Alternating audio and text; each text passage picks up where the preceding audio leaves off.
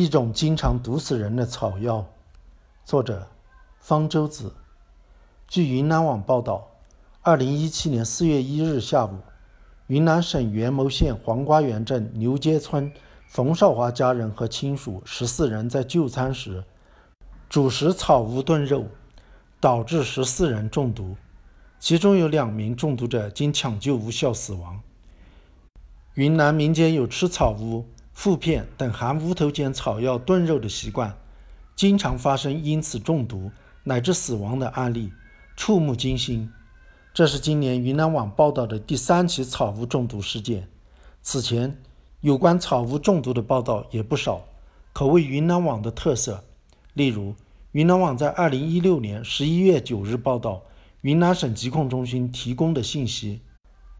当年云南已发生食用草乌中毒事件二十余起，导致四人死亡。但是，云南网在二零一六年十一月二十一日报道，昆明市疾控中心统计，自当年十月以来，光是昆明一地就已经发生了食用草乌附片中毒二十五人。二零一五年九月八日，云南省宾川县一村民邀请亲朋食用草乌炖猪脚，导致二十七人出现中毒症状。其中六人抢救无效死亡，是近年来最严重的一起。二零一五年十一月二十四日，云南云安集团董事长苏云安去世，当时媒体也报道是因为吃草乌中毒抢救无效。草乌是毛茛科植物北乌头的干燥块根，类似的还有川乌，是另一种毛茛科植物乌头栽培品的干燥块根，其子根则称为附子。草乌。川乌和附子都是很常见的中药，都含有乌头碱等剧毒成分。乌头碱毒性大到什么程度呢？物质的毒性大小，毒理学上常用半致死量表示，也就是让一半的实验动物死亡的量，量越大则毒性越低。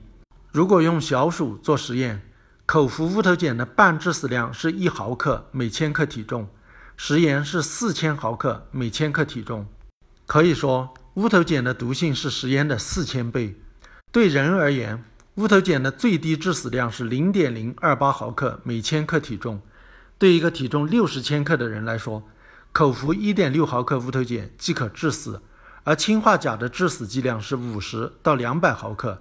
所以，乌头碱比氰化钾毒性大得多。乌头并非中国特产，国外也有。它的致命毒性在国外古代就已经被认识到。有时被称为毒药女王。传说埃及艳后克利奥帕特拉七世就是用乌头毒死她的兄弟的。乌头碱中毒的症状类似于心脏病发作。以前体内的乌头碱没有办法检测，乌头下毒在西方国家就成了谋杀的完美方式，在现实生活和小说中经常出现。一个著名的案例是1881年，在英国行医的美国医生乔治。拉姆森为了争夺遗产，用乌头毒死了他的小舅子。他在医学院学到乌头中毒是没法检测出来的。他不知道的是，他毕业以后，法医已经发现了一种笨办法来检测乌头中毒：用舌头品尝受害者体液的提取物，看看有没有乌头特殊的味道和刺激性。现在当然可以用化学手段检测体内乌头碱了，但即便如此。国外人时不时会发生用乌头杀人的案件，例如2009年，同样是在英国，一个印度裔女人把乌头掺进咖喱中，毒死了她的前男友，她的未婚妻则很幸运地被抢救过来。国外的毒药在中国却被当成补药，中国某些地方频频发生的乌头中毒事件，与国外的不同，中毒者都是主动吃的，这是因为中医认为乌头有祛风除湿。散寒止痛的功效，民间就流行用草乌炖肉来进补、祛风、除湿、散寒，都只是主观臆想，只有止痛是可以验证的。乌头碱的确也有止痛的功效，号称治疗跌打损伤的中药几乎都会用到草乌、川乌或者附子，而且用的人都觉得效果不错，就是因为乌头碱具有镇痛、麻醉作用。乌头碱能够镇痛。是因为它能隔断神经冲动的传导，神经冲动的传导与神经细胞膜的电位变化有关。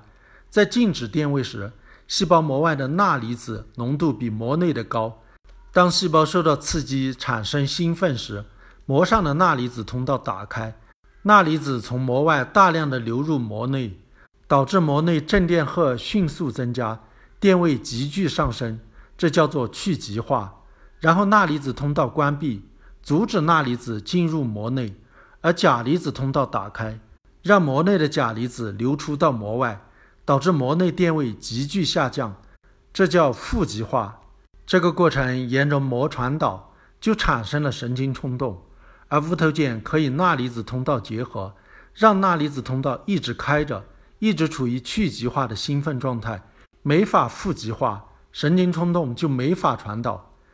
在剂量很小时，只是局部的神经末端受影响，能缓解疼痛，进而出现麻痹、瘫痪，心脏的心电传导也会受到影响，出现传导阻滞、心律不齐。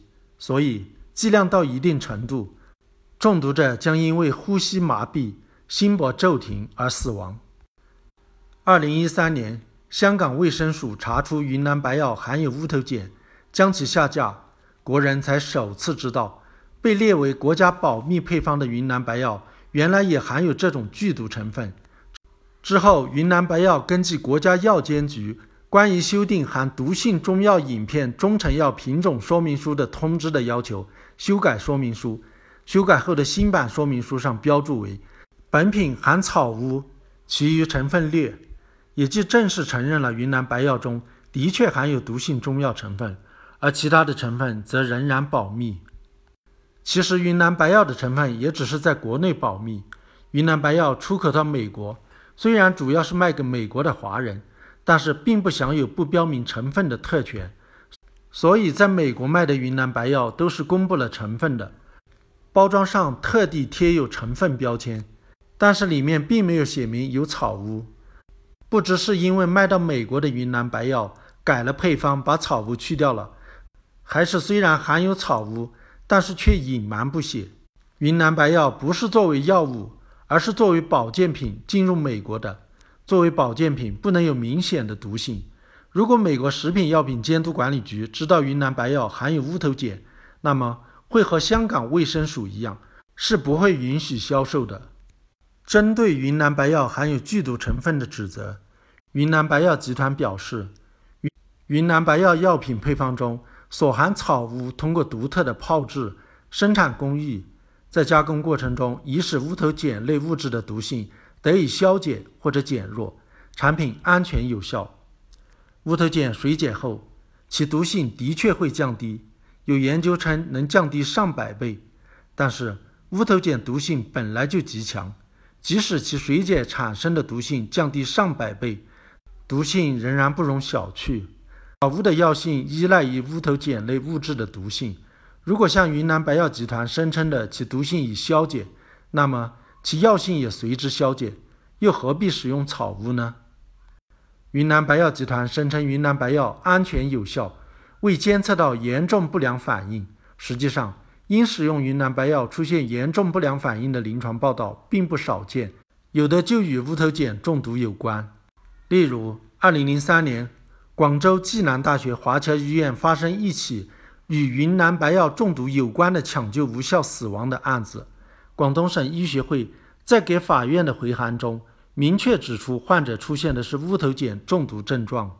二零零六年出版的《中药毒性手册》就有云南白药可引起窦性心动过缓、一度房室传导阻滞的记载，依据的是一九七九年的报道。当时云南白药含草乌一事还未曝光，未说明这是乌头碱中毒引起。虽然云南白药的说明书说，刀枪跌打诸伤无论轻重，出血者用温开水送服。不过，通常云南白药只是外用，口服的不多。与口服相比，外用当然风险降低了，但是乌头碱仍然能够通过伤口进入体内，引起中毒，即使没有伤口。乌头碱也能透过皮肤进入体内，对乌头碱中毒并没有解药，一般只是根据症状进行支持性治疗。有人想到，既然乌头碱的中毒原理是以钠离子通道结合，让钠离子通道一直开着，处于去极化状态，那么那些能够阻遏钠离子通道、抑制去极化的药物，例如利多卡因，不就可以用来治疗乌头碱中毒了？据报道，这种治疗的效果不错。民间传说用甘草、绿豆汤能解乌头中毒是没有科学依据的，依据只是《本草纲目》上说甘草、绿豆能解毒。如果这也算依据，《本草纲目》还说猪屎能解一切毒呢，怎么不用猪屎？国外医学界的建议是，如果发生了乌头中毒，在等待救护期间，可以服用单宁酸、活性炭吸附毒素，减少吸收。并服用含咖啡因的饮料刺激心脏，这总比吃甘草、绿豆或者猪屎要合理的多。乌头碱的治疗剂量和中毒剂量的界限模糊，而且草乌、川乌、附子中乌头碱的含量变化很大，炮制效果难以确定。这些都是草乌、川乌、附子的使用充满了风险，不仅把乌头当菜吃会引起中毒，当药吃也会引起中毒。据香港卫生署报道，香港每年都有十几、二十例乌头碱中毒案例，都是因为服用中药引起。如上所述，这些中药乃是通过暂时阻隔神经冲动传导来起到镇痛、麻醉作用的，属于治标不治本，并不能真正治疗疾病。古人在没有更好的药物可用时，为了缓解疼痛的折磨，明知乌头。附子有毒，也不得不使用。我们现在有了更好、更安全的镇痛药，又何必冒死用乌头呢？